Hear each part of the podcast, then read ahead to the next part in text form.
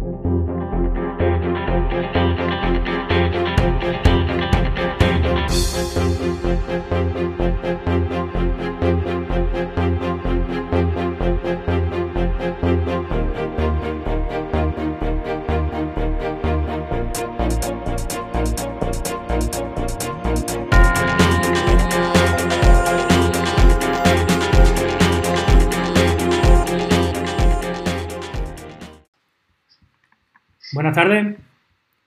soy José Manuel Boza de Camaralia y estamos hoy en la sexta tertulia audiovisual que preparamos. Hoy vamos a tratar la profesión del colorista y como veréis tenemos hoy un muy colorido, una muy colorida pantalla porque somos, somos muchos, con lo que hoy vaya a tener a quien preguntarle y vaya a tener, vaya a tener movimiento, hoy va a haber aquí movimiento. Eh, a ver, lo que siempre os comento, primero darle las gracias a la Fundación ABA, que es quien nos hace la producción, digamos, de, estas tertulias, son los que se encargan de reclutar a estos magníficos profesionales, nos ponen en contacto con ellos y bueno, y organizamos, y organizamos esta, pequeña charla entre, entre amigos, aunque algunos nos, acabamos de, conocer, pero bueno, seguro que cuando acabemos de aquí, si no nos hemos peleado, seremos más amigos que antes. Eh, vamos a comenzar con, las presentaciones, ¿vale? Primero se van a presentar ellos para que sepáis quiénes son. En la pantallita podéis ver el nombre de cada uno. Seguro que la mayoría de ellos ya, lo, ya los conocéis, pero bueno, se hará una pequeña presentación y comenzamos con la tertulia. Juan B, a ti que te tengo arriba a la izquierda, te tengo aquí, aquí, aquí al ladito, ¿no? Aquí al otro ladito te tengo. Venga. ¿Quién eres tú? Pues eh, yo, colorista también, parte de supervisor de VFX y bueno, he trabajado, llevo desde 2000, 2004 más o menos siendo colorista, he hecho de todo, he trabajado con un montón de directores, de fotos, directores también de, peli, eh, Alberto Rodríguez, pues, la, tira. Eh, lo último que he hecho ha sido el tema de supervisión y el tamaje de, también de, de, la peste, ¿sabes? Sobre todo supervisión HDR. El compañero que tenía también de de colorista que, que Abel es el que ha hecho y yo he supervisado tanto el etalonaje como, la, como el paso HDR. Eh, eso en color. Y luego, aparte, pues nada, sigo haciendo curros aquí, tanto en casa como en el tema de cuando me llaman. Lo, otro último que hice también fue en Estambul, que me, me tiré para Estambul, para allá, para, para, hacer también otra peli. O sea que. Allí te pusiste el pelo, ¿no, Juan? Allí, donde, allí donde te pusiste el flequillo. No, no, mira, si tengo yo un mato bueno, ¿cómo voy a poner? No, pero que te lo pusiste allí, digo, ¿no? Que va, que va, que va. Ya lo llevaba tú para allá. Vale, vale, vale. Así que nada, bueno, no me quiero extender más, pues quien quiera pues, saber de mí que se vaya a LinkedIn, no, no hay problema. Seguimos ahora por mi otro lado, por, por este lado. Eh, Antonio, Antonio Bazalo, Antonio J. Bazalo. Cuéntame. ¿No me preguntas por la J? no, no, no. Lo voy a dejar por final. Vamos adelante con la intriga. Bueno, buenas tardes a, todos, tanto a los compañeros de la tertulia como a la gente que nos vea por, por YouTube ahora mismo. Yo me llamo Antonio, efectivamente, vivo en Barcelona, aunque soy de Málaga, por cierto. Vivo en Barcelona. Uh, soy colista freelance aquí en Barcelona. Em, hay, hay, parte del curro que lo hago a nivel freelance aquí en casa en mi estudio, hay parte que lo hago en, en Verano Estudio, que es una pequeña casa de post que hay aquí en el, en el, centro de Barcelona. Y la verdad es que principalmente me dedico a hacer publi. Me dedico a hacer publi, aunque de vez en cuando me sale algún docu, algún corte y tal, pero principalmente me estoy dedicando a hacer public. Uh, de las últimas marcas con las que he hecho cosas está Tous, está Planeta. Uh, como curiosidad, no os riáis, en enero hice el, el, color de la campaña de San Valentín de Pornhub. ¡Ostras! Para todo y una primera vez. no salía nada porque era un vídeo público, o sea que tampoco podía hacer nada que no fuera del otro mundo. Ah, lo último que he hecho ha sido una campaña para una marca de whisky que no puedo ni dar el nombre porque tengo una NDA encima del tamaño de un avión. Pero bueno, la, la, botella está a 200 euros, o sea que se ve que es una marca bastante importante. Yo de esto no entiendo, no, whisky no, no, no voy a decir nada. Uh, y luego aparte, pues compaginando el tema de color con, con training, soy el Master Trainer de España de Blackmagic y ahora estamos montando mucha movida de webinars en directo porque debido a lo que nos está ocurriendo, pues la acción de la empresa se ha orientado mucho.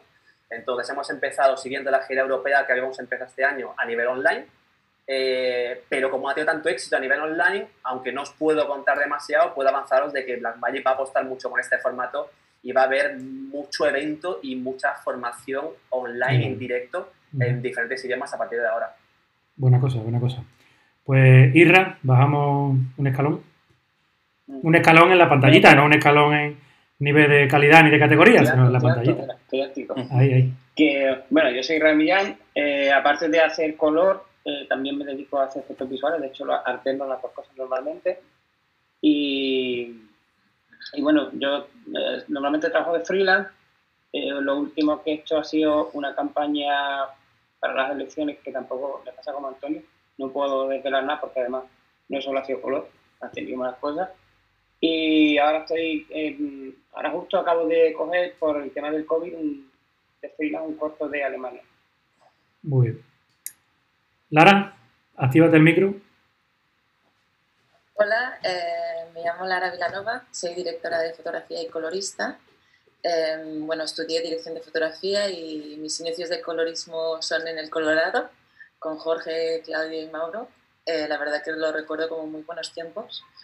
Y mi último trabajo fue, de color fue Fin de Siglo, eh, por Lucio Castro, director, y principalmente el estreno es Estados Unidos, eh, sí, distribución americana, y ahora imagino que empezará ya con, con, Netflix. Entonces, esto es más o menos mi... Bueno, trabajo para Chimney, soy freelance y estoy en Barcelona asentada. Perfecto, muchas gracias Lara. Jorge.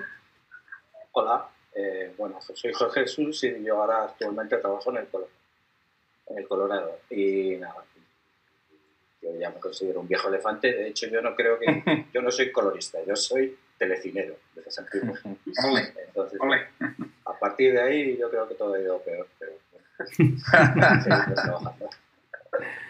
Muy bien. Eh, Paula. Pues yo soy de la, de la quinta más de Jorge también soy telecinera. Yo empecé con el telecine analógico, con, con, el negativo. Y hace 20 años ya, o sea que también un montón. Eh, trabajé con Jorge Molinare, trabajé en MacPix, con, con, con, No, Jorge no, MacPix fue con Claudio. Bueno, llevo eso mucho tiempo y ahora llevo pues desde el 2011 freelance y desde el 2013 con mi propia empresita de color, somos solo dos de momento, dos chicas, Tere y yo. Y nada, y aquí estamos. Eh, pues, pues sí, trabajando lo que se puede ahora y, esperemos que luego retomemos la, vida normal. Sonia. Pues hola, eh, gracias por contar conmigo para, para esta tertulia.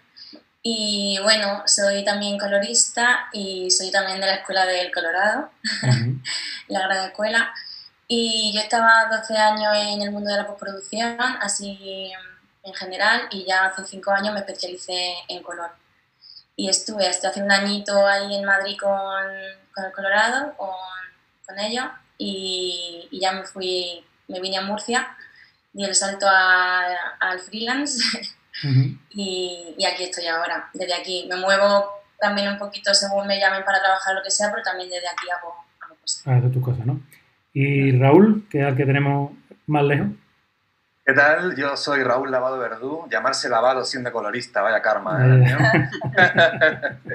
este, soy, soy nativo de Barcelona, nací en Barcelona y hace unos ocho años por ahí me mudé a Buenos Aires eh, conocí a mi chica y, me mudé para allá. Y allí estoy trabajando mucho tiempo en una compañía muy, muy, muy grande que hacíamos todo contenido Disney.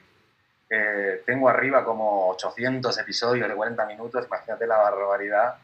40 minutos diarios hacíamos prácticamente en color. Y hace un año una compañía se fijó en mi trabajo y me hizo una propuesta para venir a México y, y aquí estoy. Y estoy muy cabreado con el coronavirus porque se me ha caído un proyecto de un director importantísimo y me quiero morir. Pero bueno, aquí lo vamos, llevándolo. Llevándolo, ¿no? Bueno, ya, ya, ya que has dado el pie a que se te ha caído un proyecto. Sí, sí, sí por suerte sí haciendo algunas, colaboraciones con, con Filmlight. Vamos a intentar trasladar toda la documentación de Color Science de Filmlight al, al, español, step by step, a ver cómo se va esto, pero bien, vamos bien. Vale.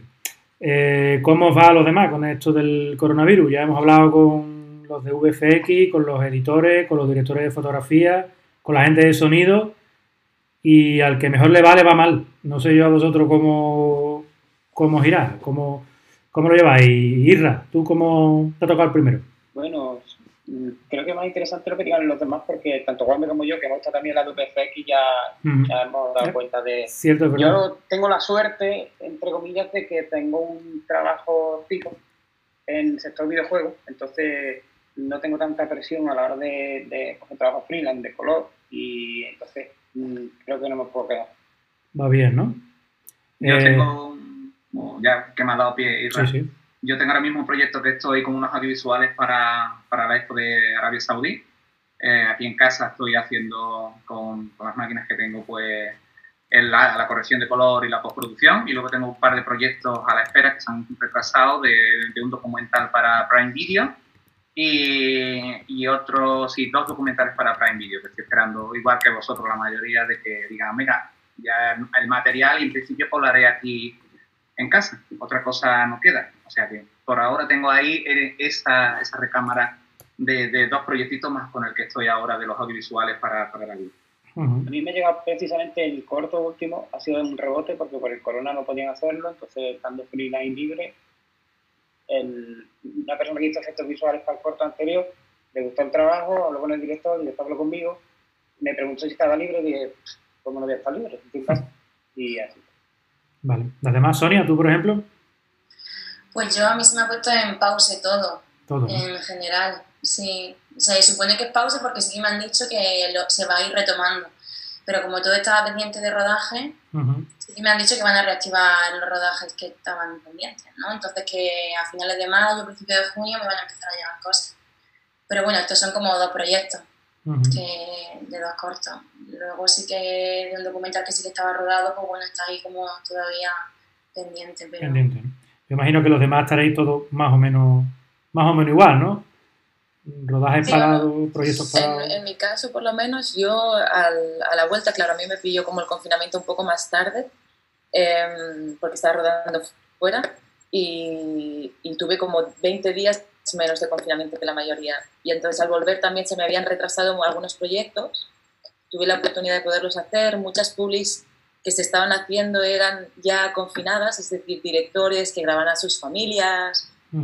Proyectos como eh, la publicidad intentó como crear allí de donde no había y, y, también empatizar con la sociedad como estaba, entonces tuvieron que actualizarse y la idea que tuvieron era eso, ¿no? Pues que directores podían filmar sus, sus familias y ahí sacaron algunas publicidades y entonces hice algún par de colores eh, de este tipo de publicidades y algunos retakes que se hicieron de alguna, de alguna película, pero también es verdad que poca cosa. Sobre todo, lo que sí que me afectó es en, la, tenía clases eh, a la universidad y tuve que adaptarlas todas enteras a, a, digital, a Zoom.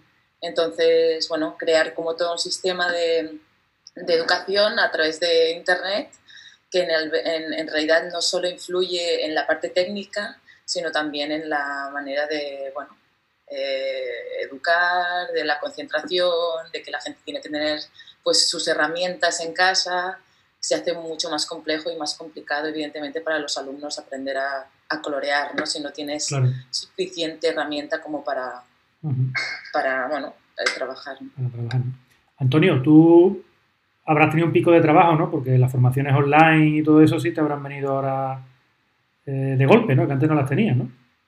Sí, a nivel de corrección de color me ha pasado un poco como a ellos. Por un lado he perdido por otro he ganado, porque al tener el estudio freelance en casa, pues la parte mía freelance no se ha alterado. Lo que sí que viene a lo mejor a través de una casa de post-pro o, por ejemplo, un realizador que tengo que hacer docus, pues eso sí que se ha quedado en pausa, igual que los compañeros. A nivel de formación, sí, sí que ha habido un pico. Primero, porque estamos todo el mundo pues en esa pausa y mucha gente ha optado por aprovechar este tiempo para formarse, lo cual es una muy buena idea y de hecho me incluyo yo, yo ahora estoy usando estos meses para ponerme al día, por ejemplo, en HDR, que era un tema que tenía pendiente y que además es un tema que si no tienes esa pantalla HDR no puedes aprender, por lo cual ahora hemos podido, eh, pero luego también gracias a tener plataformas como esta, plataformas como Zoom que hace 5 o 10 años no existían y si existían no teníamos las conexiones que teníamos ahora y hubiera sido absolutamente imposible adaptarlas, como mucho podríamos haber grabado un montón de vídeos haberlos subido en alguna parte. Entonces, bueno, sí que es verdad que ahora ha habido un, no sé si llamarlo un boom, pero sí una casi revolución, porque lo hemos tenido que adaptar toda la noche a la mañana, afortunadamente con herramientas que ya existían, Y mi punto de vista es que esto está aquí para quedarse, porque ya no es cuestión de que el coronavirus se pueda resolver en seis meses, un año, un año y medio, sino que creo que mucha gente está descubriendo las virtudes y las bondades de la formación no presencial, pero en directo, que es diferente a grabarse un videotutorial, y, y luego además en grandes ciudades el poder evitar desplazamientos largos para asistir a una clase. Que es verdad lo que dice Mogo Lara, que para algunas formaciones hacen falta máquinas muy potentes, no vale con tener un portátil pequeñito en casa, y para corrección de color a nivel serio, si no tienes una pantalla de corrección de color no hay nada que hablar, pero, pero esto está aquí para quedarse y esto lo vamos a ver como algo estandarizado durante mucho, mucho tiempo. Perfecto. Raúl, tú que estás un poquito más retirado, que estás en otro continente, ¿allí cómo estáis viviendo este, este tema? ¿Allí tenéis, estáis confinados también? ¿No? ¿Sí? Estamos confinados también. Eh, a priori no es eh, por orden gubernamental, sino es a criterio propio. La gente eh, en principio está siendo bastante responsable, ¿no? Estamos todos guardaditos en casa. Y a nivel trabajo, eh, yo trabajo para una compañía que hacemos mucha publi, por suerte sí puedo eh, hacer color en casa porque tengo una pantallita, tengo un pequeño estudio, eh, pero todo muy freeze, todo muy, muy parado. Y como Antonio también, pues yo estoy preparándome algunos cursitos para dar, algunos tutoriales, algunos webinars, y con eso aprovechar para impartir formación y también para, para refrescar uno también su, su conocimiento, ¿no? Perfecto. ¿Y tú, Paula, con la empresa nueva que has comentado, ¿no? Sois dos chicas y... Bueno, nueva, ya no, no es tan nueva, pero nada, nosotras viendo lo que se venía encima, recogimos el estudio, nos dividimos los equipos, nos lo llevamos a casa y, bueno, por suerte pues he tenido algún par de proyectos gordos de Publi que los he podido hacer y, y luego hemos aprovechado para hacer también pues un par de documentales, otro corto que teníamos pendientes que nunca teníamos tiempo para hacerlos, pues los estamos haciendo, de hecho ya los estamos, bueno, uno ya está terminado. Así que dentro de lo malo, eh, pues no ha estado, o sea, no ha sido muy, muy tremendo. Pero vamos, también lo hemos aprovechado para, sinceramente, para descansar, eh, refrescar la vista, ver películas, eh, hacer todo aquello que también te nutre, ¿no? Como colorista, que no solo es digamos, la, la parte más técnica, sino, pues, no sé, como aprovechar para otras cosas. y, y, bueno, hombre, desde luego se nota, se nota muchísimo el bajón del trabajo, pero bueno, eh, hay que ser un poco optimistas y positivos y ver el lado bueno. Y Jorge, que es el último que, no, que nos queda por comentar. Bueno, la verdad es que a nosotros nos ha pillado con trabajo. Entonces, eh, tenemos un par de series que ya estaban rodadas, entonces eh, cada uno igual, cada uno ha cogido la máquina y se la ha llevado a su casa y desde casa lo podemos hacer. Eh, pues, eh, bueno, eh, yo eso, estoy, particularmente estoy en una serie de ocho capítulos, entonces quiero, ahora el problema que tengo es que llevamos todos los capítulos a la vez, yo no, consigo cerrar ninguno, entonces pues, voy, voy haciendo. y luego en Publi, pues igual, hemos hecho cosas que ya estaban rodadas, que se han ido haciendo ahora videoclips también se, también se han hecho bastantes. Pero bueno, esperando a que, Sobre todo es eso, la, incertidumbre de cuándo se va a poder volver a rodar y, y, qué, y, de qué manera. Y de qué forma. Porque sobre todo hay mucho, hay mucho mucha serie que se ha congelado y que no sabemos cuándo van a continuar, o películas que también teníamos, antes lo hablaba con Paula, que teníamos unas películas previstas para unas fechas que no se han podido rodar y que a saber cuándo se van a poder rodar. Luego ahí está el tema también de los estrenos, ¿no? Porque yo también que en, principio empiezo una peli la semana que viene ya, tampoco sé si le interesa, ¿sabes? Como que estaban previstas estrenarse en, en, verano o en septiembre y la que yo voy a hacer, por ejemplo, que es la de Santiago Segura, la de Padre no hay más que uno, dos, yo no sé si a Santiago, por ejemplo, le interesará estrenar si todavía no se puede llenar los cines y tal. O sea, yo no sé cómo va a ir todo este tema. Porque al margen de que esté rodado o no, ¿interesa estrenar o no? O sea, es una pregunta que me llevo haciendo así unos días se joder, es que no sé hasta qué punto, ¿no? No sé si sabéis algo. Hoy, de hecho, Paula lleva un correo de la Academia de Cine precisamente hablando de que los joyas del año que viene van a entrar películas estrenadas online. Lo he visto, lo he visto. Sí, sí, sí. me, ha, me ha llamado la atención la noticia. Pero bueno, no sé cómo se entrena, cómo va a ser el, tema eso de, de los estrenos. Ahí también algo que... perdón, no, no, tú. no, que hay, ahora no sé. No, que ahí está también la preocupación que había y también comentaban en, en la, la, otra charla que hicisteis, la tertulia de directores de fotografía, que es el trabajo a distancia, ¿no? Es decir, a mí también se, se me ha aplazado una película precisamente porque como no van a poder entrar en festivales, dicen es que voy a hacer el color a distancia, como también no me siento a gusto, prefiero, mira, lo paramos, aplazamos para cuando podamos estar en una sala a gusto y dedicarle el tiempo que, que podamos estar en común, juntas, y, y entonces pues se ha, se ha aplazado así también en algún proyecto, ¿no? Porque también el hecho de trabajar a distancia hace que no se sientan a gusto los directores de fotografía, sobre todo, ¿no? O, bueno, los productores o directores, ¿no? Quien realmente al final acabe siendo el responsable de, esa imagen, ¿no? Que a veces hay disputa, curiosamente.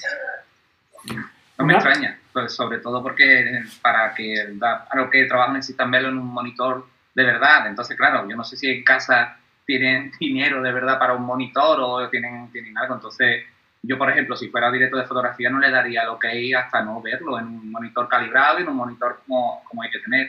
Por lo menos yo, ¿eh? Ojo, a lo mejor el personal no, pero, pero yo creo que sí. Sí, pero hay algunos que no tienen remedio, ¿eh? Y tienen, la producción tiene que salir y tiran. Y están sufriendo realmente muchos directores de fotografía, sí, sí, eh, con, con, con, esta, con, este, con este problema. Bueno, yo creo que pasará lo de los estrenos lo mismo que con los bares, aunque sea una, aunque no tiene nada que ver una cosa con la otra, tema de aforo, sobre todo por lo que cuesta también una película en DSP, que la mayor de la, de, a la distribuidora el dinero que cuesta eso y ahora en las salas tienes que llenar, no sé, un 30 o no sé cuánto hasta que... Entonces, es que no es, no es rentable, o sea, no, gasta más en, en electricidad, en todo que... Entonces, claro, yo creo que le pasará exactamente lo mismo. Hasta que no diga de abrir ya directamente al público, no creo yo que, ¿sabes? O mínimo un aforo de un 75%, no creo yo que, que, sea vaya, que sea rentable haciendo un estreno, por lo menos lo que pienso. Una, una cosa que quería yo preguntaros, para que uno de vosotros o dos de vosotros me lo, me lo defináis, ¿no? El que, primero se lance.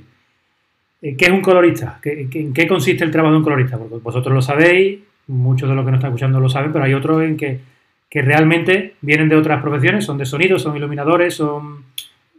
¿Qué es un colorista? ¿Qué es lo que hace? Venga, ¿quién se atreve a decírmelo? No me hagáis señalar con el dedo. Venga, Juanbe, que tú eres muy lanzado, Juanbe. Venga. Pues mira, pues yo, yo cuando muchas veces, cuando doy algún, algún curso o algo, yo muchas veces digo que los coloristas somos eh, aquellas personas que cogemos todo el trabajo del director de fotografía y con todo lo bonito que está, pues lo ponemos más bonito tal como él lo quiere. O sea, que nosotros en realidad somos una, una, una guía para coger y, y, y, realzar más el trabajo de los compañeros, sobre todo eso. Nunca nada a nivel personal, porque en realidad, como ha dicho también Lara, esto es un equipo y desde principios hasta el final de la producción esto tiene que ser todo a una. Y miras por la peli. O sea, que aquí, entonces, el colorista es otro, otro engranaje más de, de toda esa producción que hay. Y si nos pegamos tanto al director de fotografía, por supuesto, como al director. Y tenemos que coger información de un lado, información de otro, intentar interpretarla, intentar ponerla en la pantalla y luego, pues, uno echándote por aquí, otro que no le gusta, otro que tal, otro que cual. O sea, que tenemos que tener un poco también de psicología ahora a la hora de, de, de tratar con todo, lo, con, no solo con ellos dos, sino con productor, con gente que vaya a ver pase, o sea, con 20.000 cosas. Y es un trabajo que necesita paciencia y, por supuesto, como decías antes, hay que hablar, hay que interpretar entre los dos. Y estamos ahí, somos un mero puente entre, entre distintas formas de, de, ver lo que es el tema de, la imagen o de lo que quiere interpretar en pantalla. O sea, que lo que estáis, vosotros interpretáis lo que quiere el director, lo que quiere el director de fotografía, lo que quiere el productor, lo metéis todo en una costelera e intentáis acertar con algo que le guste a todo el mundo, ¿no? En el menos tiempo posible, ¿no? En el mínimo tiempo posible. Claro, eso pienso yo. No sé los compañeros si están de acuerdo o no están de acuerdo. ¿Cómo lo veis vosotros?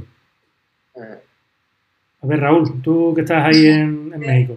Yo que estoy lejos. Tú que estás lejos. ¿Qué creo que es el. ¿Qué, qué pienso? Pues estoy eh, muy de acuerdo con, con lo que dice Juan B.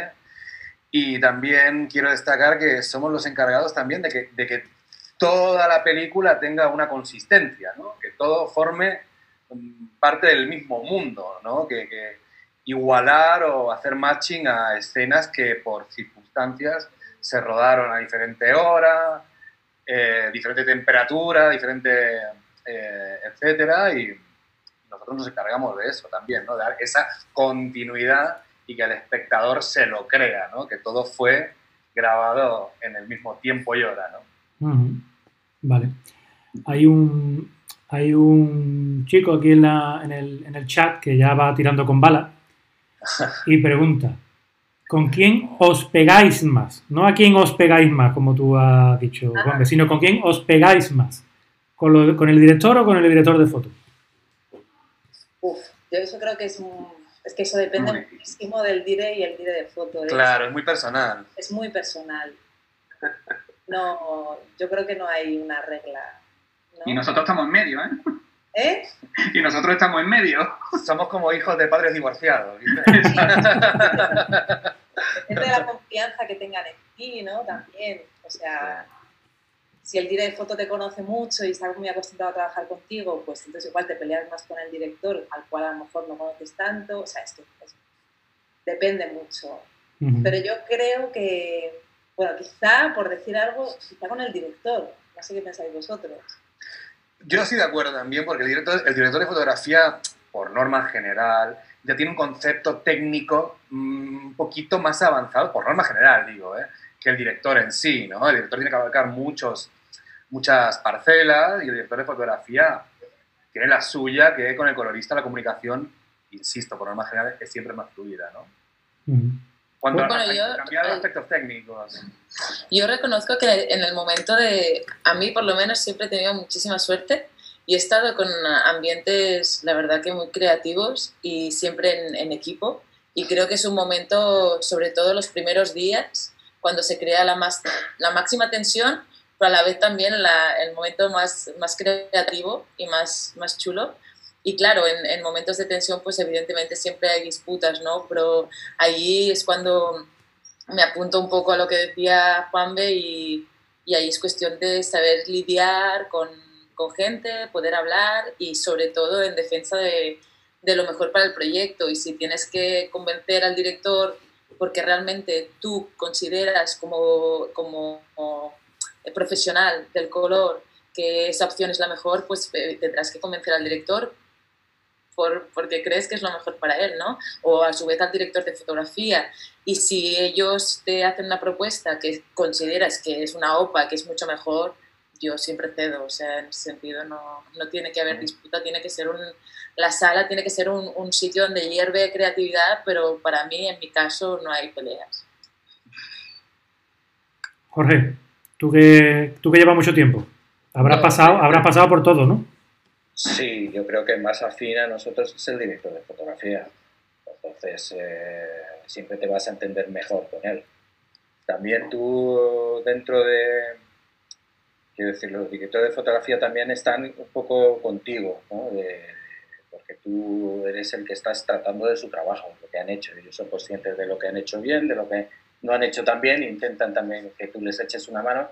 Y el director de foto tiene, digo, el director tiene otro criterio, eh, es, la interpretación, la, estética en general. Y hay veces que y tenemos un problema los coloristas y los directores de foto, yo creo que están con nosotros en ese sentido, y es que un director se acostumbra a ver eh, su trabajo en montaje y lo ve ya de una determinada manera, normalmente no es la mejor manera, no es la, manera por lo menos de la que está de acuerdo el director de fotografía.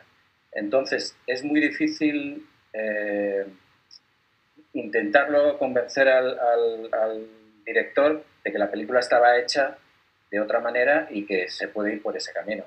Entonces, eh, ocurría, mira, lo que antes decías, lavado, por tu apellido. Antes los telecines, eh, no telecines, ¿no? Los, los, montajes a una luz, muchas veces se montaban incluso sin luz ni nada y con todo muy lavado. Entonces los, eh, los directores acostumbraban a, a, ver así su película y veían la expresión de los ojos de los actores y veían pues todo, todo el decorado. Y el director de fotografía, su intención era otra. Entonces esa pelea, esa falta de costumbre, pues eh, yo siempre estoy más a favor de un director.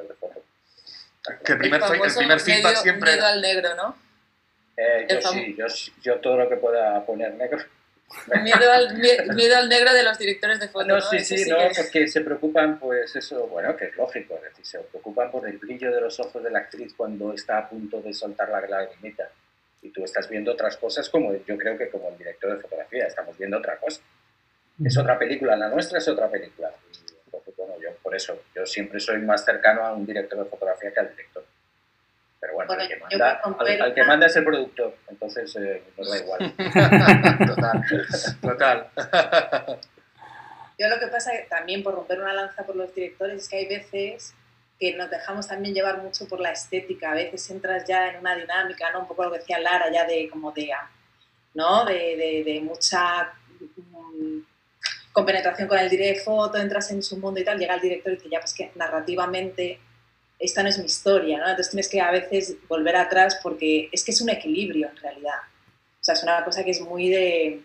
Siempre estás ahí como un poco en la cuerda floja y a mí a veces me ha pasado que digo, joder, sí, esta imagen es chulísima, pero es verdad que no, que no puede ser, para esto que se está contando ahora mismo no puede ser y, te da pena, pero dices, bueno, en realidad a veces los directores también tienen razón. Sí, sí, estoy, favor, eh, estoy de acuerdo contigo porque a mí me ha pasado muchísimas veces y, tenemos que, coger eso, darle la, esa intención de color de una, de una secuencia que tú que la querrías de esta manera, pero narrativamente dice que en Anay de la China tienes que empezar a, meterle, meterle contraste, tienes que empezar a apagar esa, esa secuencia, pero bueno, para eso estamos nosotros también, para intentarle darle esa sensación, ¿no? Esa, ese toque psicológico también con los colores y con las sensaciones de negros y blancos, nunca mejor dicho.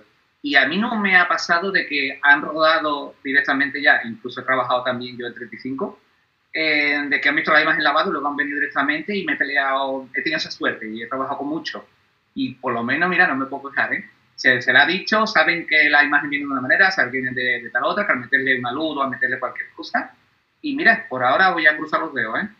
que ahora hay de todo, pero en principio no, no he tenido, no he tenido que, estar convenciendo a nadie de que la imagen viene de una manera y viene de otra porque ya automáticamente viene con, el chip puesto. Por lo menos eh, no, he tenido, no he tenido esa... Bueno, a mí me pasó en una película que, eh, bueno, el director era el que, el que estaba haciendo el color, ahí sí, haciendo el color porque el, director de fotos no estaba en ese país y tuve que hacer el, el director y con el director de fotos trabajamos a distancia. Esto era en Santo Domingo y, y a mí a veces se me ilumina, ¿no? Seguro que a vosotros también os pasa y dices, ¡buah, esto es genial! Se lo voy a enseñar. Pero claro, le estás dando una vuelta tan bestia que dice, a ver qué pasa, pero tú te tiras. Y, y nada, total, que, que, el mar era una escena de noche de mar y le puse el mar rojo, ¿no? Dije, esto va a ser la hostia. y el tío de repente llega y me dice, Lara, me encanta, me encanta, pero no lo puedo poner. no lo puedo poner porque es demasiado arriesgado y la gente dirá, no lo entiendo, no lo entiendo. Y yo, mira, pues una lástima. Y claro, tuve que ceder y yo estaba en todo el mundo, o sea, le vendía a todo el mundo, a la novia, al novio, a la madre, a todo el mundo lo sabía, todo el mundo le encantaba, nada. Claro que era arriesgado, pero bueno, hay veces que es como que uno no puede asimilar el riesgo aunque le guste. Curioso. Está bien, está bien. me pasó también eso a una semana del estreno de la película del Festival de Málaga, yo me había puesto a favor del directo de fotos porque era verdad que la imagen quedaba muy chula, pero como también realizador pensaba que no le venía bien ese color porque era una comedia. Y el lunes, antes de tirar el máster el viernes, el director dijo, esto no funciona. Y tocó retarnar la película entera en esa semana. Joder. A mí me pasa un poco parecido, eso lo que la rehice yo. estaba la película hecha de, con un look muy marcado, todo muy azul, ¿no? Bueno, yo de hecho dije que no quería verla para no contaminarme de eso porque yo tenía que rehacerla de una forma muy diferente. Y, le dio miedo al productor. El productor no quería que se viera así la peli y, no, no dejó. y hubo que rehacerla. Lo que pasa es que el colorista que la hizo decía que no podía más porque había estado mucho tiempo con ese proyecto y, y él no podía hacerla, entonces eso es un, eso, sí, yo me lo comí entero, de todas maneras. ¿eh? Eso entiendo yo que. Eso es un error que entiendo yo del director o del productor, ¿no? Porque en la fase súper, súper final que te des cuenta. económico, tema de decisiones que a lo mejor uno no quiere tomar, o también al final le contagia ese miedo al director, porque a veces el director también pues está indeciso ¿no? con ciertas cosas, pero al final ha ido convenciendo también, o, lo, o lo ha visto y le ha gustado, o lo que sea, ¿no? Y de repente le vienen con otra vez con la cantina en la que él tenía del principio, de ese miedo, lo que sea, y también fue un proceso un poco corto, ¿eh? no es de estas películas que a lo mejor pues, al final está un mes, o sea, fue una peli hecha en poco tiempo. Vale. Pero sí, Perfecto. pasó así. Pues vamos, vamos a pasar a temas un poquito más técnicos, que son los que más les gustan a los que, a los que ven esto. Al final lo que quieren saber es con qué trabajáis vosotros. Mm, Porque mu- muchos piensan que si trabajan con los mismos van a ser capaces de hacerlo igual. Aunque Sí, ya sabemos. Antonio no lo tengo claro con qué trabaja, ¿eh? No, Antonio no, Antonio no. Antonio no soy yo, Antonio, Antonio creo que es de Avid o de. no sé si trabaja con Premiere o con. Antonio, comienza tu hombre, venga, te entiendo tú. ¿Tú con qué trabajas? ¿Te refieres a software, a hardware? Software, software, software. Vamos a hablar de software. ¿Qué, qué voy a decir yo? Trabajo con Resolve, pero decir que yo no empecé con Resolve. Yo empecé con Apple Color, Ujú. que es una magnífica aplicación de corrección de color, porque yo empecé con Final Cut, Final Cut Pro, eh, Apple y tal, pero cuando Apple lanzó el Final Cut 10, que no voy a hacer comentarios, pues tocó migrar y, y justo ahí fue cuando Blackmagic compró Resolve y lo reeditó con su módulo de edición integrado, etcétera, etcétera. Y imagino que yo, como muchísima gente, hemos migrado de, de, de, de Final a, a Resolve y ahora mismo con esto. He, he tentado algún que otro, he tentado con Baselight, por ejemplo, lo he tentado alguna vez, pero claro, el problema de un software como Resolve que es tan intuitivo es que cuando luego vas a otro como Baselight o Mística, la- el cambio es, es- es- puede ser un poco duro y requiere una gran cantidad de tiempo y paciencia. Y claro, los que estamos trabajando y formándonos a la vez, o hacemos una cosa o hacemos la otra. Así que esa es la historia. Perfecto. Juan B. Yo trabajo con Mística y con Resolve. Mística y Resolve, ¿no? Vale. Jorge. Sí. Jorge. Ah, perdona. Eh, igual, Mística y Resolve. Mística y Resolve, ¿no? Sí. ¿Y tú, Lara? Yo principalmente en, en Resolve. Sí que tuve un- una entrada un poco con Baselight, que me encanta, pero no, no he tenido oportunidad de trabajar con Baselight eh, en una película así intensamente. Pero sí, principalmente Resolve. ¿Tú, Irra? Yo, me- yo empecé como Antonio. Eh, Empecé con Color, pero luego vi que, que estaba Resolve ahí a, a disposición. Además me pasó que en una película hice el salto y fue un poco suicida, pero desde entonces ya me he mantenido. Ahora con la, con la opción de mística de empezar a ponerse un poquito más al alcance de todo el mundo y sabiendo la- las virtudes que tiene por Juanbe, igual es buen momento para empezar a tocarlo, pero siempre va que estando en mitad de un trabajo complicado. Complicado, ¿no? Eh, Raúl. Yo trabajo, elijo eh, Baselight, es el sistema que más me gusta, pero también trabajo muchísimo en Resolve. He trabajado en Mística, también he hecho algunas cositas con Nucoda y con Scratch. Pero si me das a elegir así a gusto personal, el que más me gusta es Baselight. Baselight. Sonia. Yo con Resolve también. Resolve también. ¿no? Y bueno, también he trabajado con Mística, sobre todo cuando estaba en el Colorado. Y me, me gusta bastante también el Mística. Esto de que a lo mejor también que parece muy poco intuitivo, ¿no? Es como muy complejo solo el verlo, dices, Dios, ¿qué estoy haciendo? Pero luego también tiene muchas herramientas que están bastante bien y a mí me gusta una vez que entra al funcionamiento con el Mística. ¿Y tú, Paula? Pues yo trabajo con Mística y con Resolve. Resolve principalmente para publicidad y Mística sobre todo para largometrajes. Ujú. Pero vamos, eh, casi siempre, o sea, más Resolve porque hago más públicas, bueno, más o menos igual. Pero nada, también probé, o sea, también he hecho alguna cosa en Bestlight, que es maravilloso y o sea, en general todas están muy bien, cada una, como dice Sonia, pues tiene sus cosas y sus, sus ventajas. Y el Resolve lo que pasa que, claro, es es súper cómodo, ¿no? Es decir, que ya solo la facilidad que te da de poder traértelo a casa y trabajar desde casa y es como muy, no sé, muy, muy compatible con todo y la verdad que... Resolve, bien. entiendo que la mayoría habéis dicho Resolve, si no todos, ¿no? Creo que todos habéis dicho Resolve. Eh, entiendo que Resolve, el, el Resolve de la nueva era, ¿no? El Resolve eh, de Blackmagic, no el Resolve. No venís del Resolve mm, primero, ¿no? Del Resolve antiguo, Bueno, ¿no? yo vengo de, de- del Renacimiento. También, José Manuel, los, los viejos venimos Sí. del Resolve, del Da Vinci 2K, ¿cómo se llamaba? Jorge Da Vinci. Da Vinci, claro, No, claro.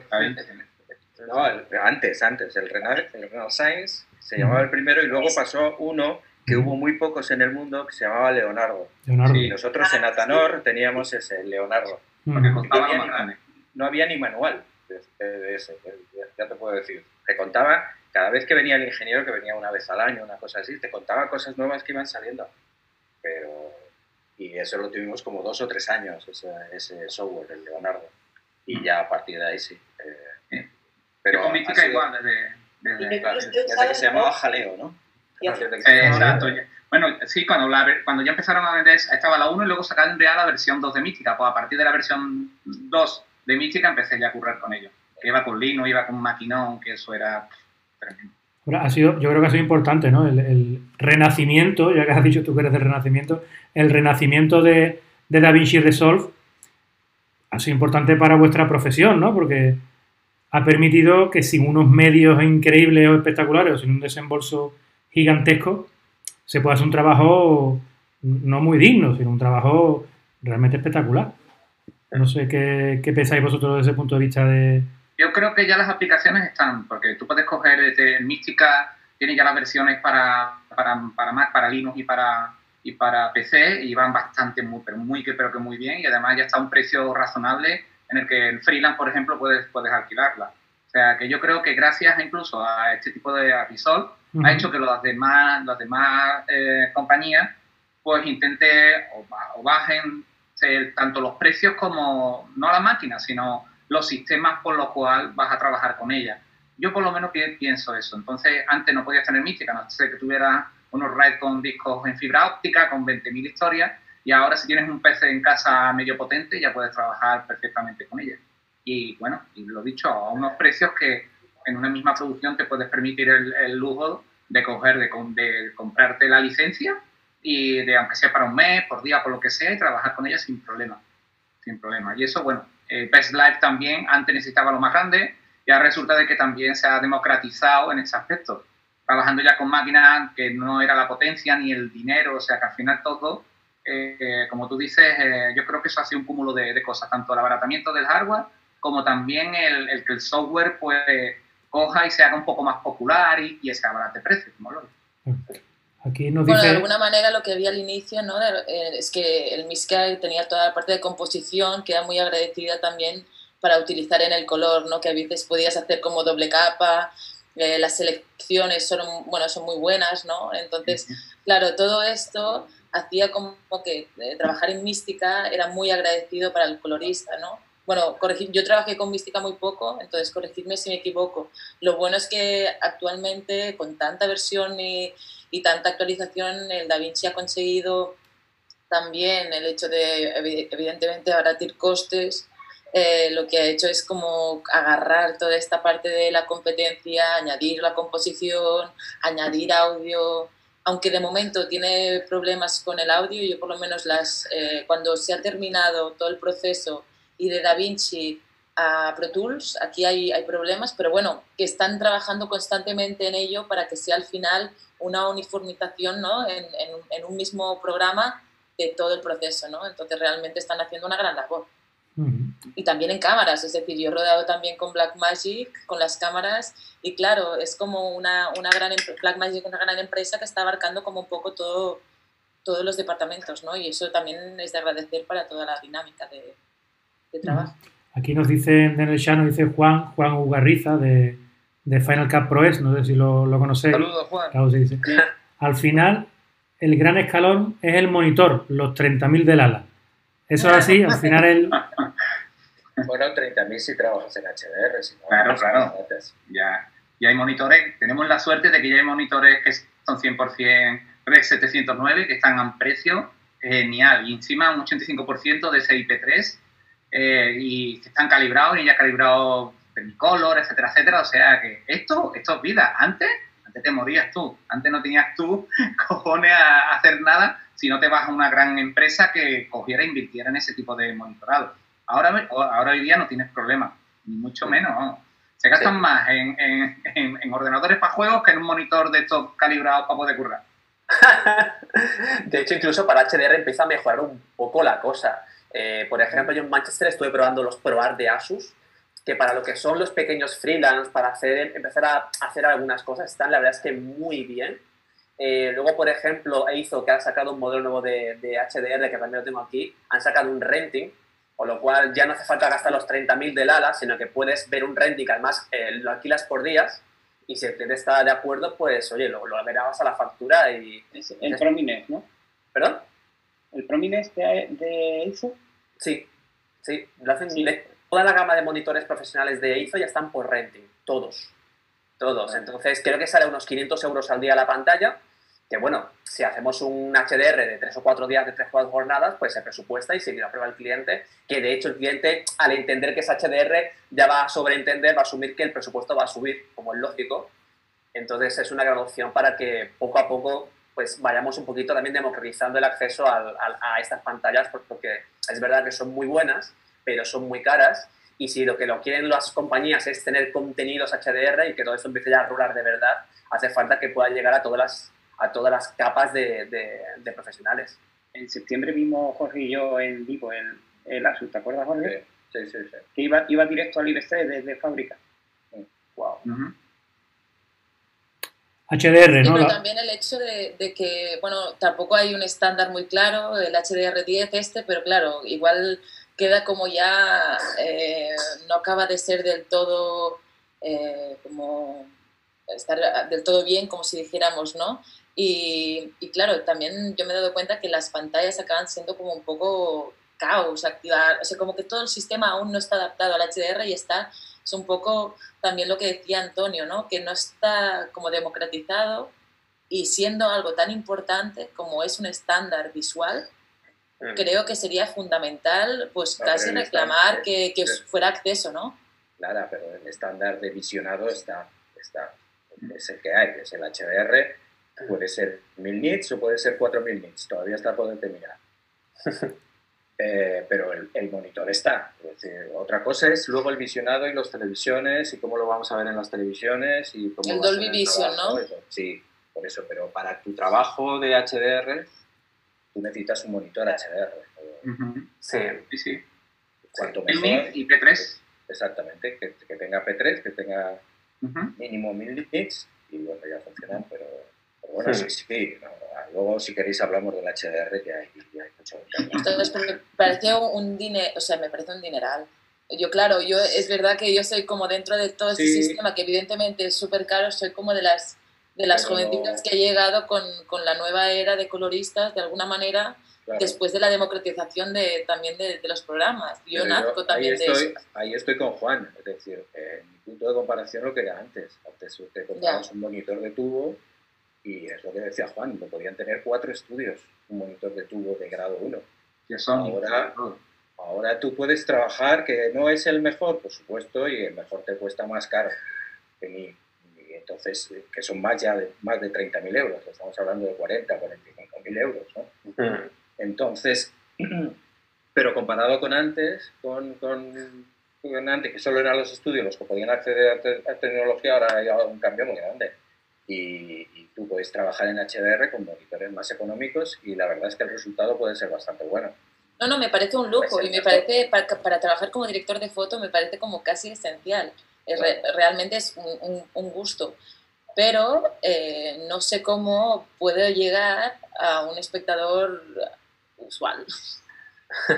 hombre, ese sí es un tema, ¿no? es que no sé cómo hacerlo, porque al final tengo, o sea, sí, yo tengo una alta tecnología que voy a invertir y quiero tener ese placer, pues que al final, que estamos aquí todos confinados con el Netflix, con la televisión, con HBO, con todas estas cadenas que se están apoderando en el fondo de todo, o sea, Netflix también, ¿no? Al final acaba de, su cine.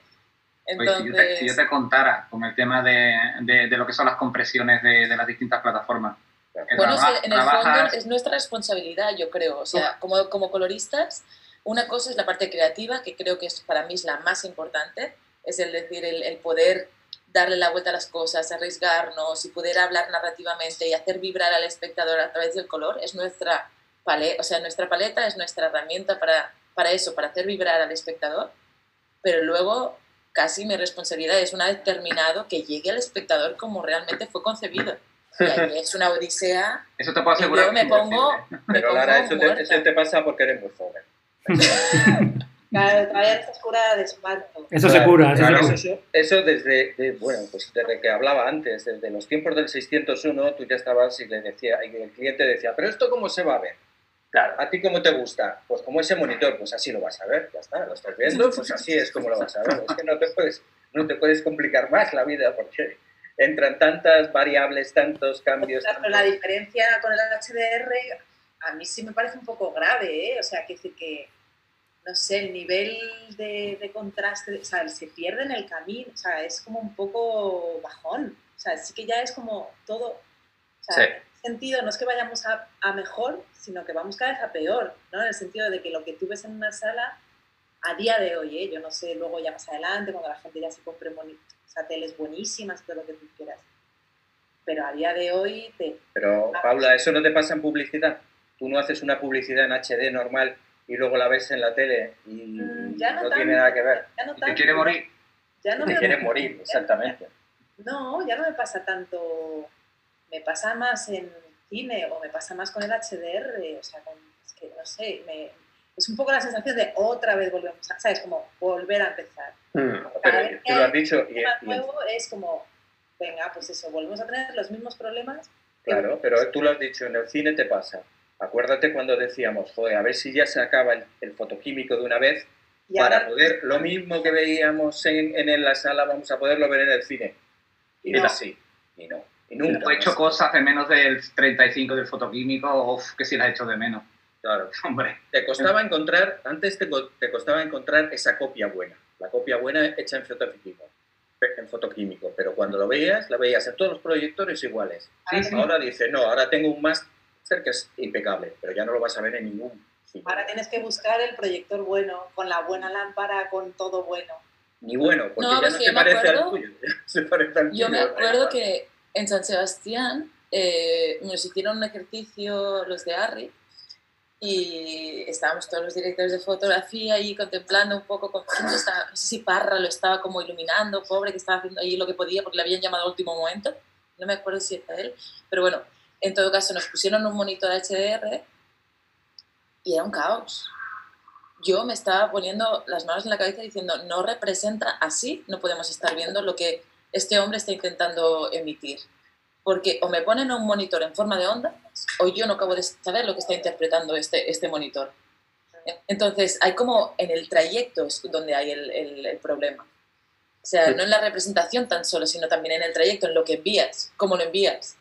¿No? En, en la representación 709 hace, o sea, ahí hay todas las representaciones de color que puedan haber, cómo están representadas con, con HDR, ¿no? También.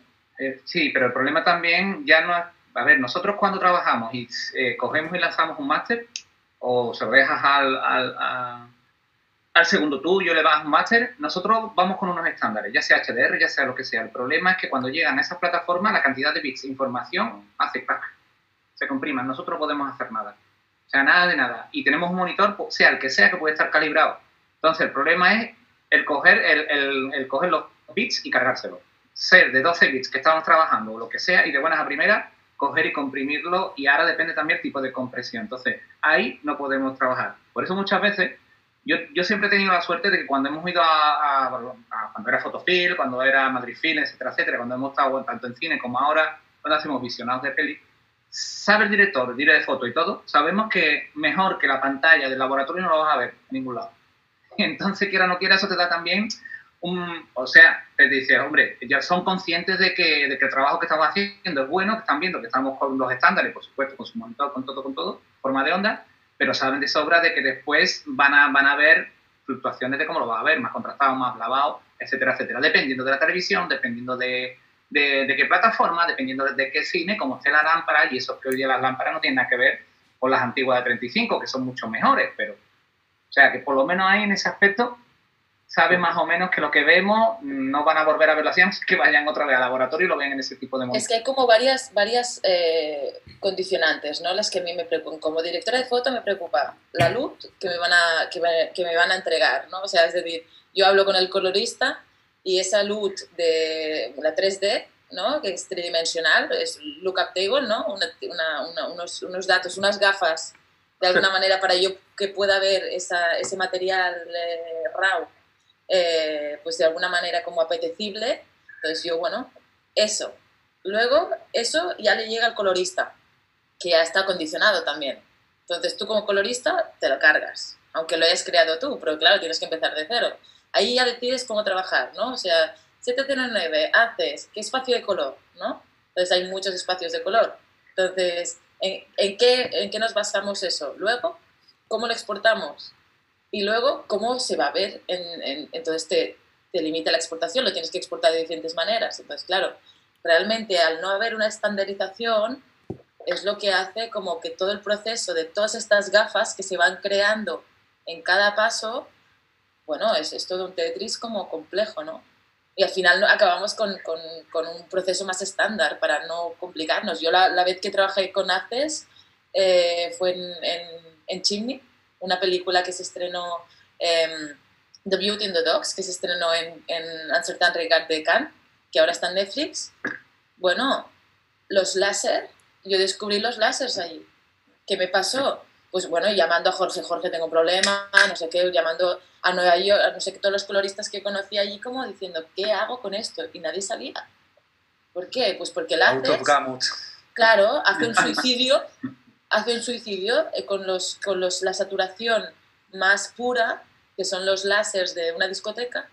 Me encontré que de repente pasaba el láser por la cara de la chica y le quedaba un negro profundo, un bucle, y decía, madre mía. Valores negativos, claro, están Valores negativos de haces, claro, porque haces lo que hace es que te sobresale coge tanto que sobresale, claro. Eso te lo vas encontrando a medida que caminas. Pero mm. es un poco, es una es un poco locura. Pero hay, herramientas, es, hay herramientas, es un poco también lo que decía Israel, ¿no? Te lanzas. Tú te tiras de una manera ciega, de decir, bueno, yo lo hago y me lanzo. Pero es bastante, bastante bestia todo el proceso, todo o sea, que tenemos, la responsabilidad que tenemos en eso, ¿no? Sí, además que las marcas de televisores no son muy amigas de cumplir las normas sea, todo lo que sean tallas, no solo televisores, sino móviles y demás, aunque existen las normas precisamente para esto, no son muy amigas porque al final lo que quieren es vender televisores, cubrir todas las gamas de precio y al final lo que hacen es saltearlo todo y luego por software intentar corregirlo de alguna manera. Eh, por ejemplo, yo el televisor que tengo, que me lo vendían como que tenía mil nits reales, luego yo la calibré y de 500 nits no pasaba. Y para tener un poquito más tenía que subir los negros y lavarlo todo, por lo tanto. Por lo cual, este es otro gran problema que tenemos, lo que es el gran problema que tenemos siempre, ¿no? de cómo se va a ver en cualquier sitio, porque es que hay tantas gamas de calidades que es absolutamente imposible de controlar y nuestra máxima aspiración es que por lo menos nuestro cliente nos dé el ok en cuanto al máster que se exporta y en las normativas que nos han especificado. A partir de ahí se nos escapa y nos va a pasar con televisores, con móviles, pensad que a día de hoy el 80% de los contenidos se ven en un móvil y va subiendo. Y la mayoría de la gente no tiene un iPhone 11 eh, Pro con una pantalla OLED 10 bits calibrada de fábrica perfectamente, sino que tiene un Xiaomi de 150 euros que vete tú a saber esa pantalla de dónde va y a dónde viene. sí, pero bueno, luego hay un fenómeno donde la gente le gusta ir y disfrutar del cine. Eh, luego Netflix te pide que ruedes a 4K y si pagas tienes esa calidad. Es decir, si tú quieres como espectador y lo valoras, evidentemente al llegar a tanta gente, mm. pues evidentemente eh, como la, la, mayoría, queda como que igual lo está viendo con una calidad baja, pero hay un, un alto porcentaje de gente que sí que le gusta ver la buena calidad y lo paga. Y para, ese, y para esa gente nosotros tenemos que responder, es decir, ahí es donde diremos, ahí nos lucimos, pero también tenemos que cubrir lo otro, ¿no? Entonces, sin tener que hacer doble render o dobles procesos o, o tres procesos, nos tenemos mm. que cubrir muy bien. Y ahí es donde está trabajar con curvas, trabajar con, ¿no? Creo yo, no sé. ya te limita. Sí, sí, de hecho, parte de la metadata HDR intenta resolver esto, intenta siempre adaptar la señal de vídeo de ese Blu-ray 4K o de lo que sea a las specs del televisor para adaptarlo y hacer, digamos, creer que parezca que el colorista usó esa tele para hacer la, la corrección de, de, color, pero aún así, si, si, si, si, la gente no puede aspirar a una gama alta en televisores o proyectores, se van a encontrar con esto. Lamentablemente, un televisor bueno vale dinero, vale dinero, un proyecto bueno vale dinero, y el gran grueso del público al que podemos llegar, al que llegan los directores, pues no tienen esa capacidad. Ahora no sé si sabéis esto, este proyecto que lanzó Nolan con algunos más, de hacer ese modo filmmaker, de hablar con los fabricantes, para que estuviera todo perfectamente calibrado de fábrica, pero claro, para que ese calibrado sea posible y además se mantenga en el tiempo, esos monitores tienen que tener unos componentes de cierta calidad. Y, y el, el, espectador medio no le puedes pedir que se compre un calibrador y que calibre cada 100 horas la pantalla. De modo que, bueno, creo que esto es, esto es inacabable, francamente. Creo que nunca, nunca llegaremos a la perfección en todos los, en todos los hogares. Esto, esta, esta misma... la perfección. Esta Eh, misma... Tenemos que, que coger y, y, y tener unos estándares. Nosotros no podemos Claro. coger y hacer 20.000 tipos para un móvil, para este tipo de móvil, para este tipo de pantalla. Nosotros tenemos que trabajar en unos estándares que es, esto entregamos la imagen con esta calidad, con estos bits, a partir de ahí, a partir de ahí, lo que hagan con la imagen ya no es problema nuestro. Nosotros hemos trabajado y hemos cogido y hemos, tratado la imagen como tiene que ser, con el beneplácito del director de fotografía, rodado como se ha tenido que rodar, con la luz de conversión a las distintas, a las distintas curvas como tiene que ser, eh, bien rodado. O sea, nosotros, eh, esos estándares se cumplen. Ahora, cuando no se cumplen, es cuando cogen esa imagen y la destrozan. Nosotros yo allá ahí no entramos, nosotros no podemos coger y, y sacar 20.000 másteres, vamos, cuando digo yo, digo cualquier productora, digo cualquier, cualquier laboratorio digital, porque es imposible. Con lo cual, con las 4, 5, 6 o 10 estándares que tenemos, trabajemos con eso y a partir de ahí, eso ya no depende de nosotros, depende de las plataformas y depende de las distribuidoras. En la, en la tertulia de sonido, no sé si alguno la, la escuchaste ya hace un par de semanas, fue, o sea, esto mismo que estáis vosotros comentando, lo Claro. comentaban ellos en relación al sonido y, y las salas de cine.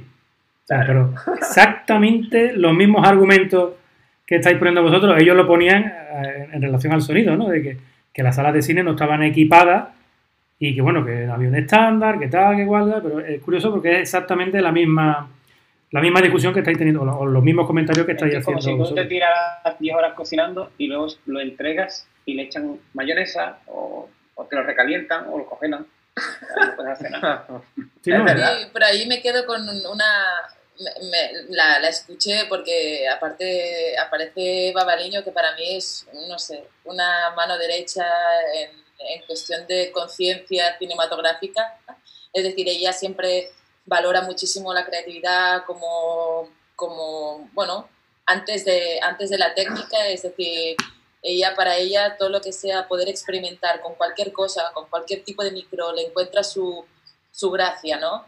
Entonces ahí sí que es verdad que me uno a ella, que es eh, que tiene Hitchcock, que tiene Orson Welles, que tiene, que me da igual donde lo vea, en un móvil, en un televisor de basura, y sigo disfrutando.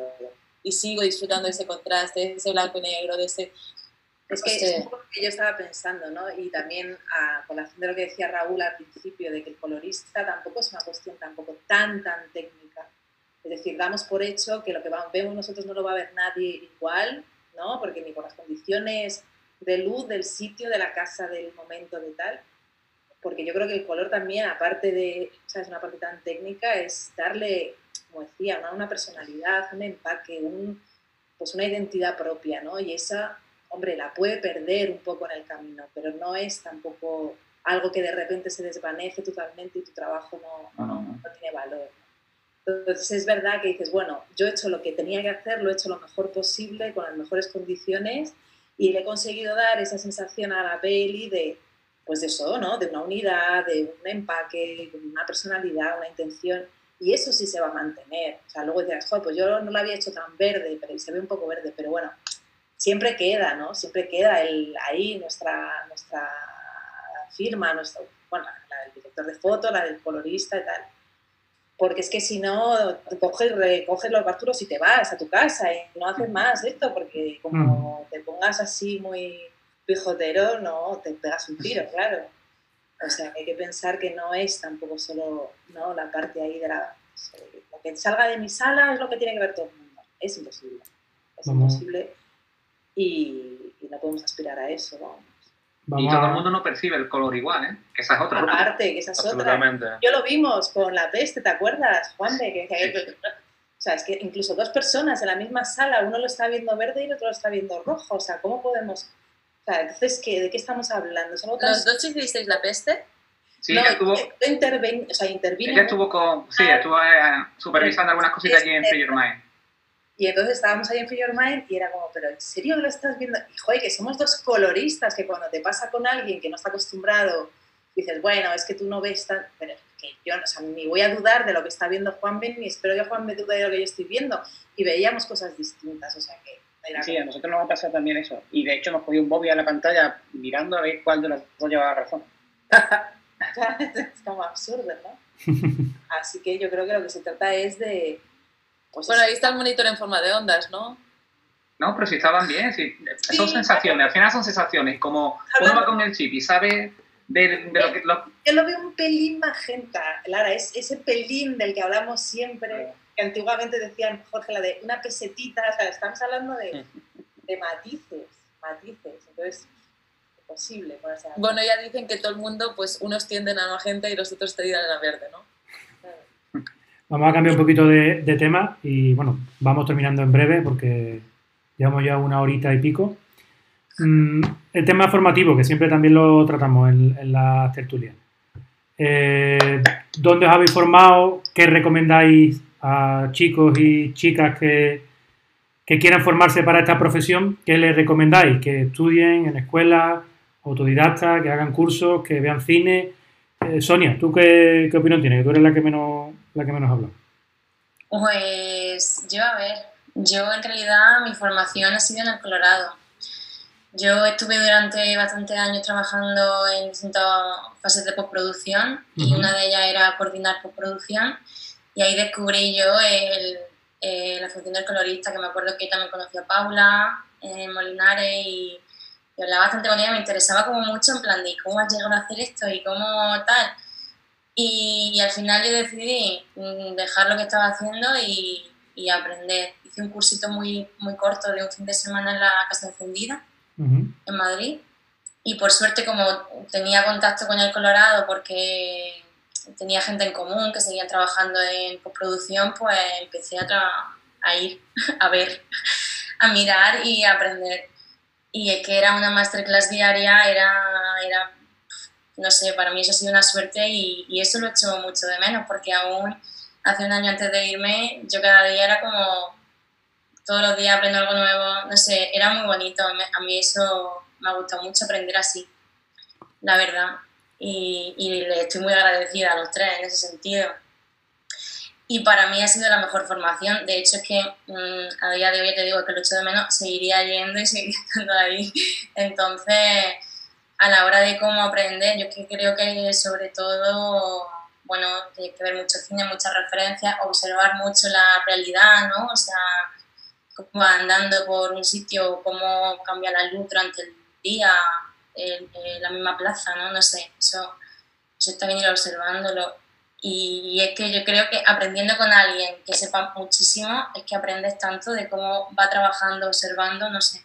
Igual es un ideal también el poder trabajar así porque no siempre está esa posibilidad, pero mm, yo considero que es la mejor.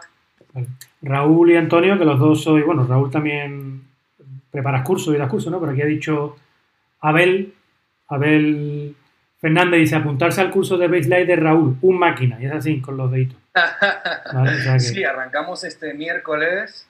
Eh, vamos a hacer un, Yo hace poco di un webinar muy introductorio para conocer un poquito la interfaz y tal, y en este curso se va a dividir en dos módulos. Uno es Color Grading, que vamos a ver todo el Color Science de, de Baselight, ¿no? como los diferentes workspaces que tiene, el nativo que es eh, y Gamu, que es, es ACES, también vamos a ver un poquito y todas las herramientas de color.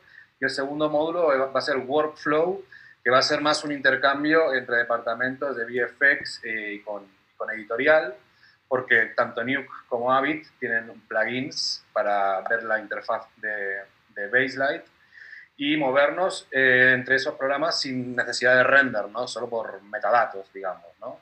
Y eso en síntesis sería lo que vamos a ver en el curso. Os invito a que le deis un vistazo en el temario, en ediwalger.com.ar, que es mi socio y colega, que tiene otras muchas formaciones. Él es un genio, es un científico de color que es un crack. Eh, de aquí lo saludo. Este, y nada, os invito a que reviséis el temario. Si interesa, arrancamos este miércoles. ¿Y cómo, cómo llegaste tú aquí, Raúl? O sea, ahora tú eres el formador, pero ¿cómo te formaste tú? Yo soy una bestia de postproducción.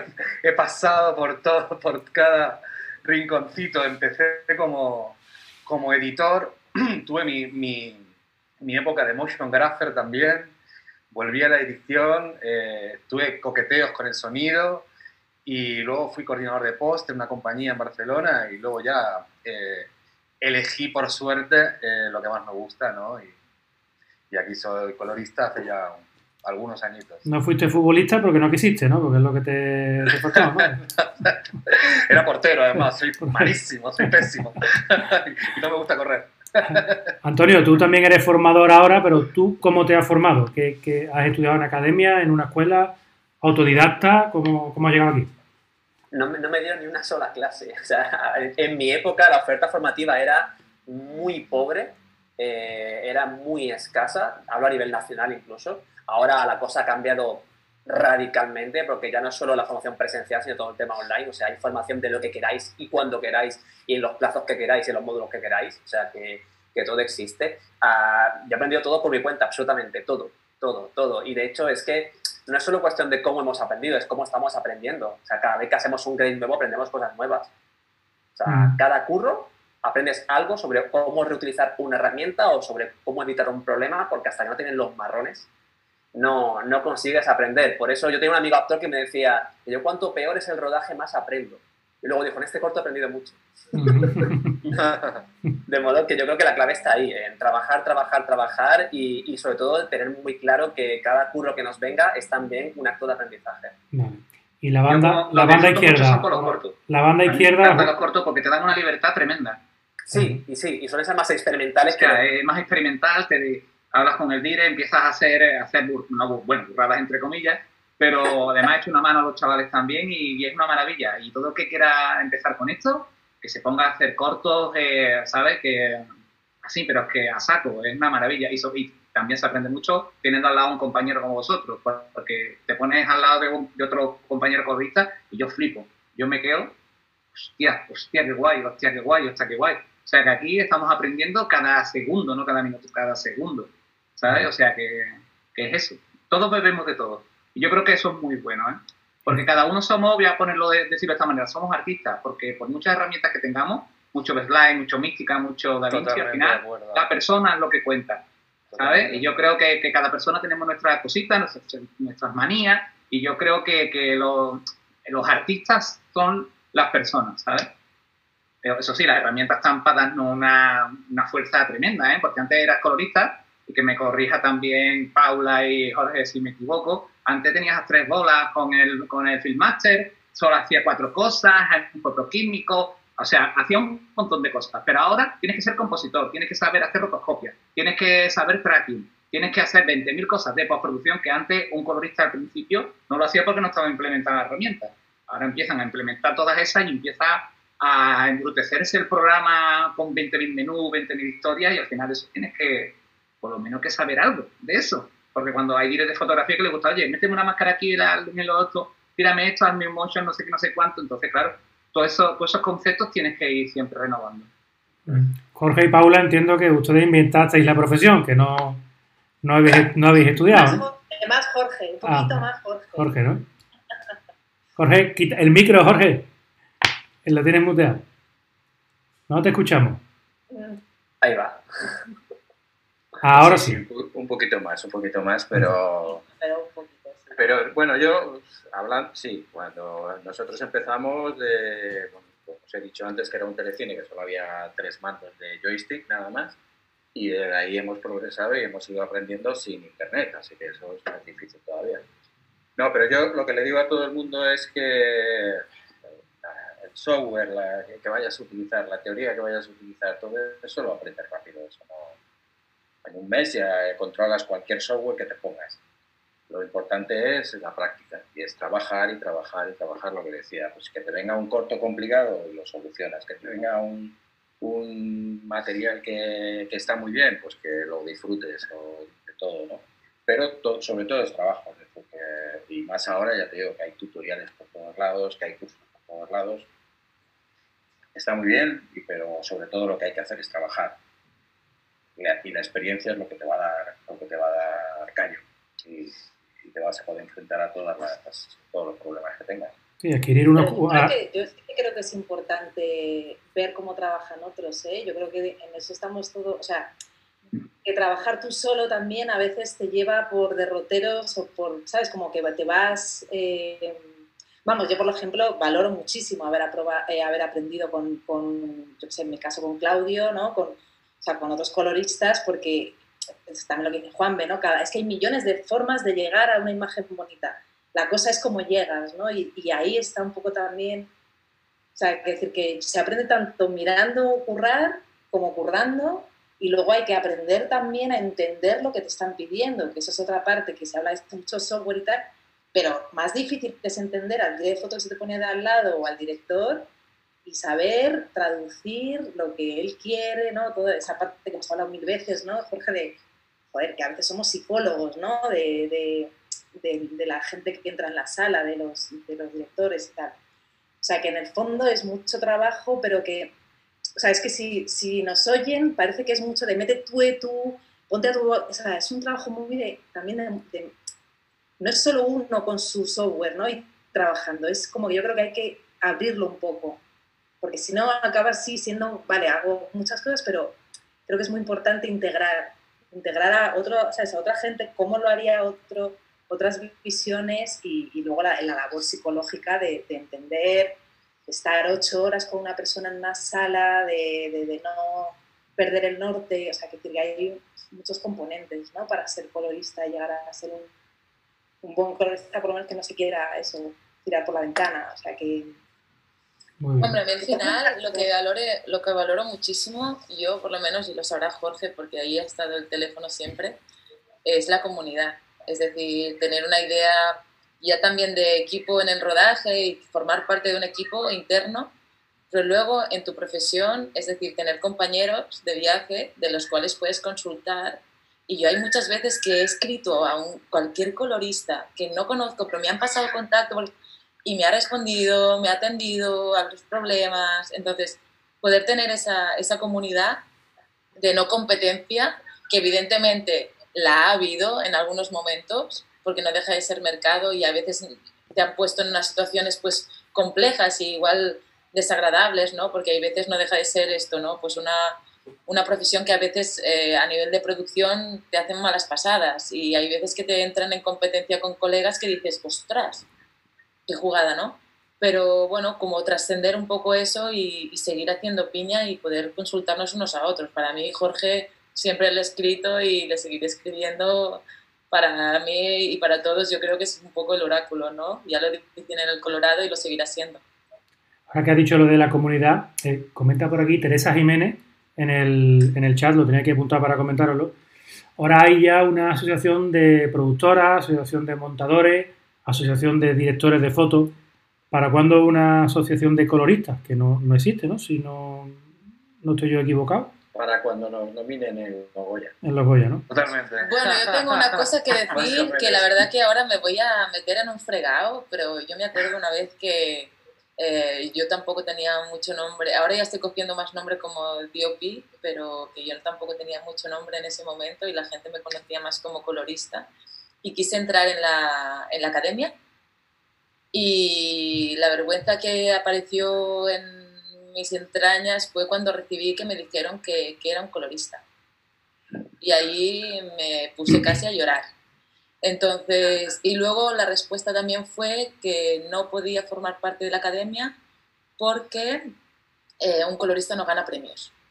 No me jodas. Claro, y de ahí... Siento decirlo así de manera oficial, no voy a decir nombres, pero espero que esto cambie porque para mí eh, no puede ser que una película que se hace con tanta gente, si alguien tiene la necesidad de formar parte de un colectivo cinematográfico del cual ya formo parte, si quiero poder seguir hablando, poder conversar con mis compañeros y quiero formar parte de una academia, que como mínimo no se me responda así. Eso sería como, ahí, ahí sí que creo que hay una parte de educación a las futuras generaciones, pero hay una parte de educación también a las antiguas. Perfecto. Yo de todas formas sí que sería muy partidaria de hacer una asociación, ¿por qué no? Nosotros cuando éramos muy poquitos hacíamos una cena de coloristas una vez al año.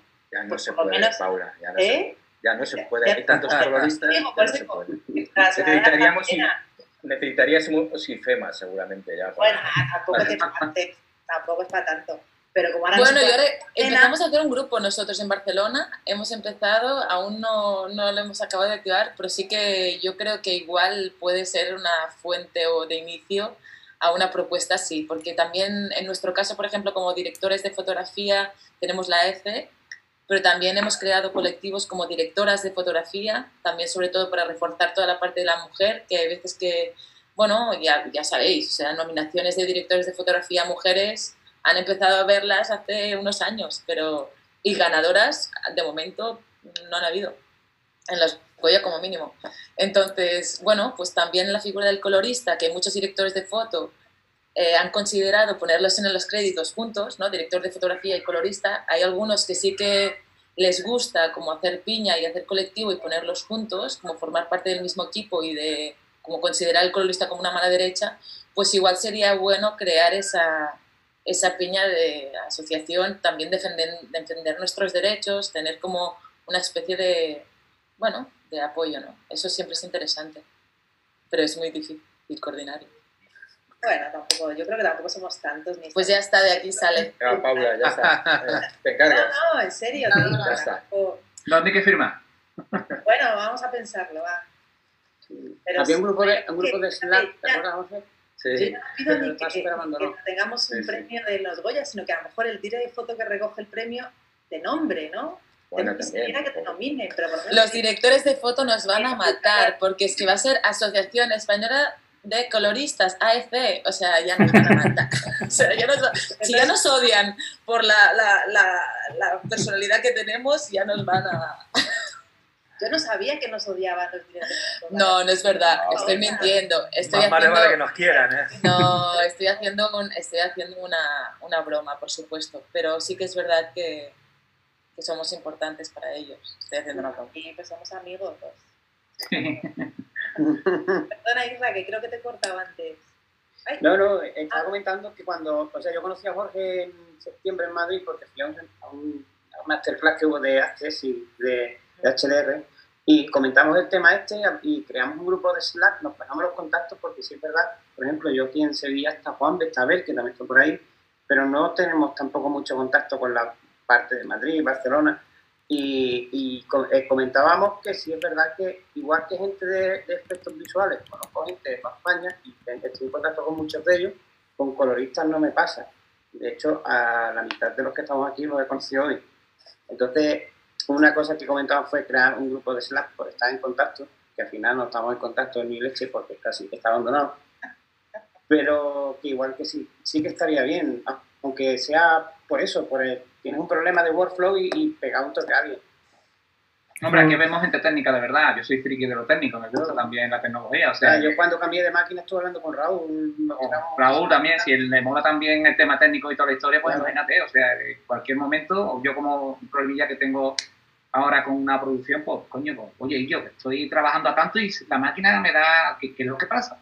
Si en ese momento, porque tienes que sacar trabajo por la tarde, noche, al día siguiente, resulta de que los tickets que te abre eh, en plan mágico, mística o cualquiera, te va a tardar dos o tres días, pero necesitas pagar trabajo, hostia.